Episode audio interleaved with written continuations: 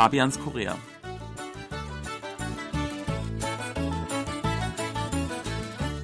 Herzlich willkommen, liebe Hörer. Hier im Studio in Joido begrüßen Sie Fabian Kretschmer und Sebastian Ratzer. Hallo, liebe Hörer. Letzte Woche ging es um Reiswein. Diese Woche geht es um den klassischen Wein. Äh, Frankreich und Italien sind ja eigentlich so die klassischen Weinländer, aber auch Südkoreaner erfreuen sich zunehmend an dem alkoholhaltigen Traubengetränk. Das lässt sich auch am Stadtbild von Seoul ablesen, wo ja immer mehr elegante Weinbars eröffnen.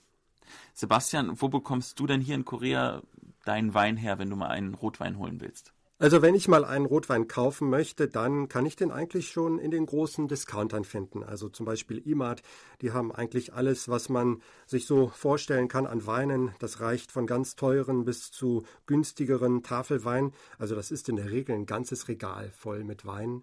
Äh, meistens aus Frankreich, aus Italien, aber auch aus anderen Ländern. Äh, überwiegend Rotwein, muss man sagen, ganz mhm. wenig Weißwein.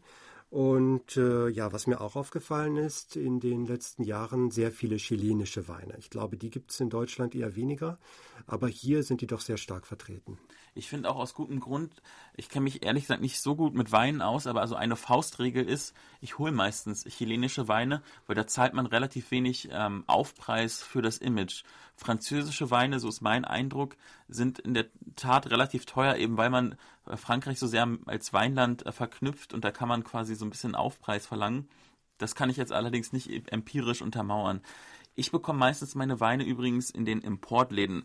Es gibt in Itaewon in meiner Nachbarschaft so mehrere ja, kleine Geschäfte, die haben sich darauf spezialisiert, ähm, ja, Dinge aus Europa ähm, zu importieren, viele Weine oder auch aus, aus dem Westen generell. Da gibt es Weine und Käse, das ist eigentlich ein ganz interessantes äh, Konzept. Also mein Eindruck ist auch, dass die Koreaner insgesamt eher süßeren Wein bevorzugen. Ich mag es auch eher ein bisschen süßer, aber manchmal wünsche ich mir auch andere Weine. Und ja, die chilenischen Weine, die sind schon eher etwas süßer.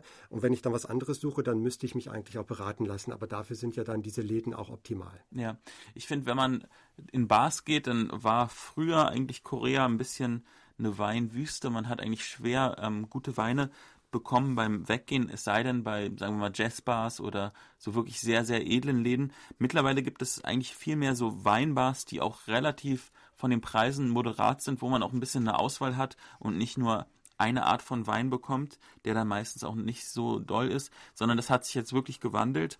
Die Weinbars sind natürlich eigentlich Plätze, wo man sehr gern seine Freundin, seinen Freund mitnehmen kann, ist gut für Dates. Es hat so eine romantische Atmosphäre und ist alles immer ein bisschen gehoben. Ja, ich war sogar überrascht. Etwa letztes Jahr hat äh, bei uns so am Stadtrand von Seoul auch so eine richtig schicke Weinbar eröffnet. Das ist ein richtig großes äh, Lokal.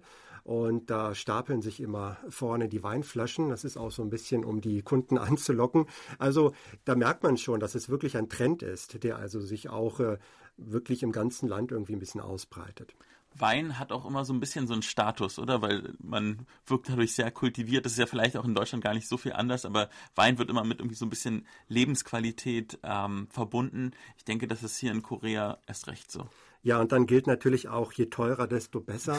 Ja. Äh, also da greift man dann auch, wenn man zum Beispiel ein schönes Geschenk machen will, dann greift man in der Regel doch eher zu den teuren Weinen, weil man denkt, das muss ein guter sein. Äh, da verlässt man sich dann schon so ein bisschen drauf.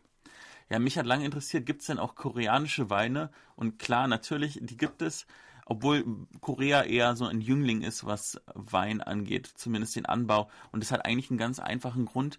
Die klimatischen Verhältnisse sind echt nicht vorteilhaft, weil es gibt sehr, sehr kalte Winter und dann im Sommer, wenn es sehr heiß und schwül ist, ähm, durch die Regenzeit gibt es relativ wenig Sonnenstrahlen. Und das ist eigentlich alles in seiner Art, dieses kontinentale Klima, nicht sehr vorteilhaft, wenn man äh, Weintrauben anbauen will, die für Wein geeignet sind. Ja, dazu muss man sagen, dass die koreanischen Weintrauben auch ganz anders schmecken als die Weintrauben, wie wir sie kennen. Die haben wirklich einen ganz eigenen Geschmack. Und das habe ich auch äh, lernen müssen, so als ich hier hinkam gegen 2000. Da habe ich auch gedacht, im Supermarkt, jetzt nehme ich mir mal einen schönen Wein mit und warum nicht mal den koreanischen Weinen eine Chance geben. Es gab auch eigentlich nichts anderes außer noch einem kalifornischen Importwein und da war ich schon ziemlich überrascht über den Geschmack. Also es war sehr süß, so wie eben die koreanische Traube schmeckt. Nicht schlecht, aber wenn man was ganz anderes erwartet hat, wirklich sehr überraschend. Aber ich würde es trotzdem mal empfehlen, das auszuprobieren oder zu probieren. Und dann hatte ich beim nächsten Mal einen kalifornischen Wein genommen und der war aber eigentlich nicht besser. Also ich war dann wirklich froh, als so gegen 2004, 2005 äh, richtig viele chilenische Weine hier in die Supermärkte kamen. Dann schlage ich vor, bei der nächsten Mittagspause, jetzt wo das Wetter so schön ist, bringe ich Käse mit, du bringst eine Flasche Wein mit und dann treffen wir uns zum Picknick im Park in Joido. Ja, das klingt super, abgemacht. Okay, super. Bis zur nächsten Woche, liebe Hörer. Auf Wiederhören. Auf Wiederhören.